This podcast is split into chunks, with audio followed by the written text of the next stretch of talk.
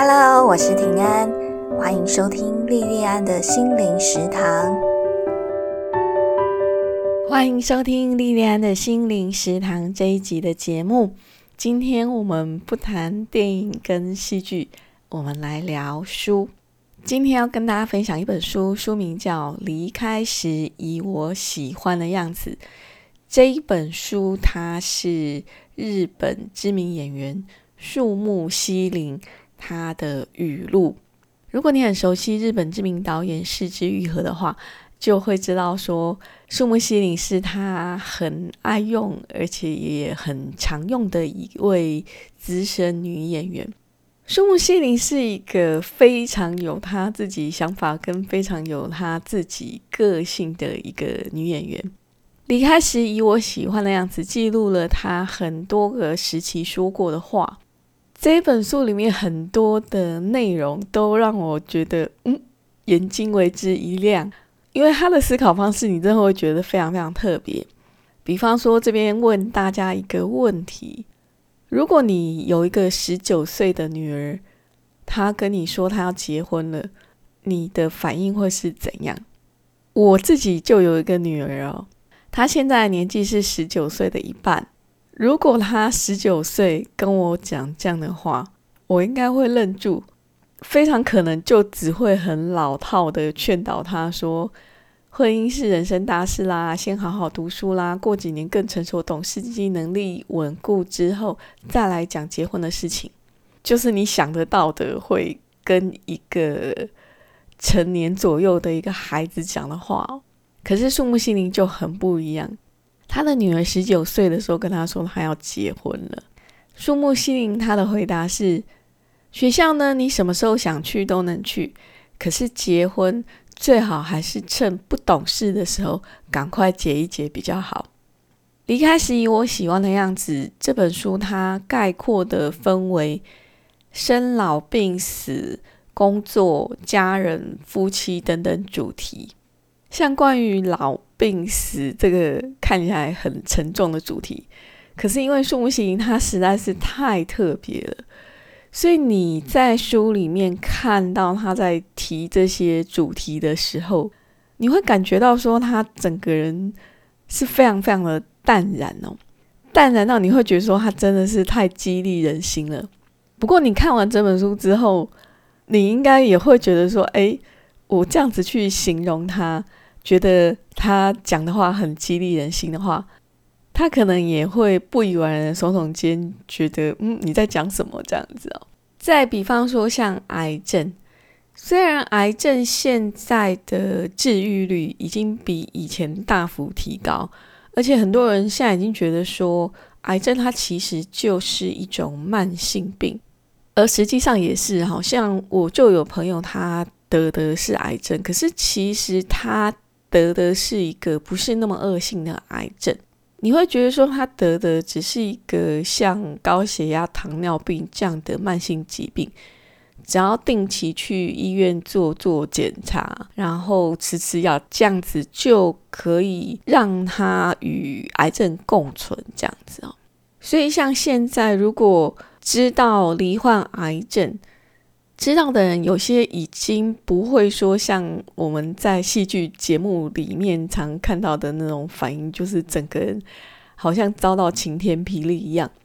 可是虽然是这样子哦，癌症它也绝对不是一个可以轻松看待的疾病。宋木心灵在罹患癌症之后，他还泰然自若的说，他的祖母也有乳癌。所以他自己得到这个癌症是必然的事情。他说，祖母切除了癌细胞以后活了很久，也没有被治疗折磨的不成人形，所以他觉得癌症应该不用看医生也活得下去吧。这一段话已经跟我们很多呃得癌症的人的想法已经很不一样喽。很多得癌症就说我们要积极抗癌，努力抗癌。可是树木希林说。癌症应该不用看医生也活得下去吧？除了这个以外，他还说，他觉得得了癌症而死是最幸福的。如果没有癌症，他的一生可能就是很没趣味的活着，很没趣味的死掉这样子。那至于死亡，他觉得那个就是日常的一部分，所以不用害怕。但是他要孩子们因此知道珍惜他人。他说，迈向死亡应该做的事就是跟人道歉，反正道歉也不用钱，对小气的他来讲很刚好。在婚姻方面，他的状况也很特别。他跟日本的摇滚乐手内田裕也结婚超过四十年，可是这四十年一半以上的时间都在分居。在他们分居之前，树木希林还被内田裕也家暴。可是，在这一本书里面，树木希林对于内田裕也没有任何一句不好听的话。他甚至还觉得说，内田裕也会主动提出离婚这件事情，对内田裕也这样子一个很轻率、不会去想什么责任不责任的人来讲，那个是很大的进步。其实关于关系这件事情哦，当我年纪越来越大，我就越来越觉得说，两个不同而且各自独立的个体。可以深深的被对方吸引，进而发展出后续的关系，这个是一件非常神秘也非常奇妙的事情。我一个很要好的朋友常常说，人世间的缘分，善缘要善了，恶缘呢也要善了。树木希林跟内田裕也虽然晚年还是在分居状态，可是他们已经。是能够互相关心的好朋友。树木希林他在二零一八年过世以后，内田裕也甚至还赞叹树木希林，说树木希林是史上最强的母亲、最强的女演员跟最强的太太。我觉得他们两个人之间的关系真的是很特别哦。可是不管他们在长长的四十多年法定婚姻关系里面发生了什么事情。至少从结果来看，他们是以一个很好的方式善了了他们这一辈子的缘分。在这本书里面，很频繁的出现“有趣”这两个字。这本书让我觉得树木心灵他对人生的态度是很游戏的哦。像他就说：“这个世界是不是很好玩？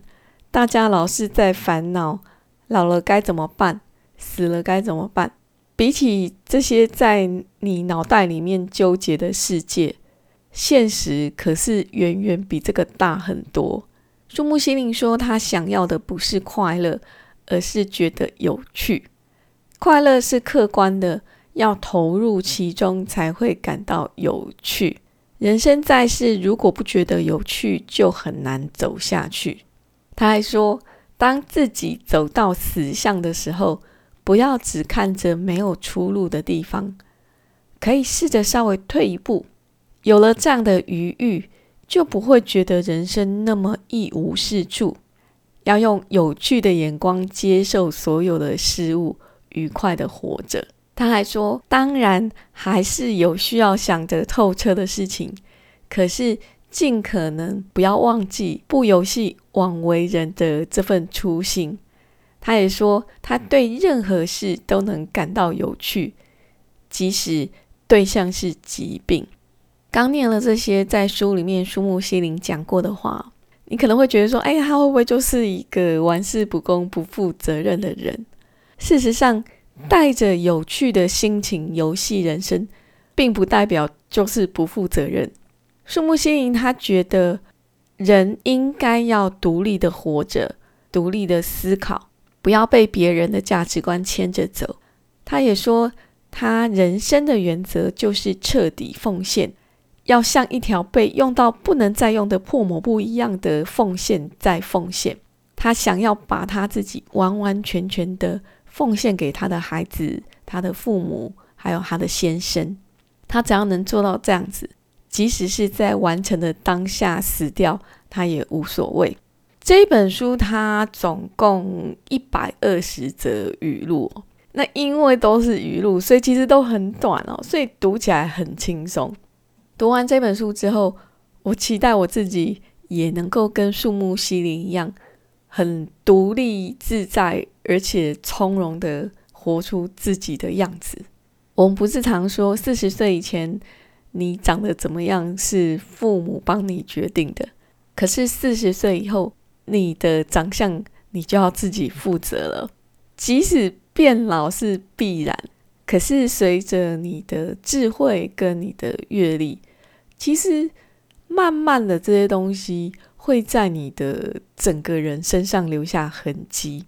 我想我们可能都有认识一些年纪比较大的人，虽然他的容貌已经没有办法像他年轻一样那么的漂亮，可是因为他们展现出来的那种对人的美好，他们内在的智慧，他们的豁达，会让人家觉得说，哦，他整个人充满了魅力。比方说，像今年九月份刚过世的英国女王。比方说像树木希林，我觉得都是这样的人。你真的会觉得他们不管在年龄的哪一个阶段，都有属于他们那个年龄的美丽。这种美丽让他们整个人非常的有魅力，而且越老那个魅力越强。我希望到我以后很老很老的时候，我也能够活得像他们一样。活成是一个非常有魅力的老人。离开时以我喜欢的样子这本书，如果你有看过他相关演的戏剧的话，你读这本书会有很多很多的想象的画面。那因为这本书读起来很轻松哦，而且因为它不像读小说会有情节连贯的问题，所以我在读这本书的时候我是把它当成随身书，就是比方说等车的时候啊。或是在等什么的时候，就随手拿来翻一翻。那整个阅读的过程没有压力，而且里面的内容也让我读起来觉得非常的舒服，非常的愉快哦。这本书推荐给大家。今天的节目我们就到这里结束，非常非常感谢你的收听跟支持，我们下次再见哦。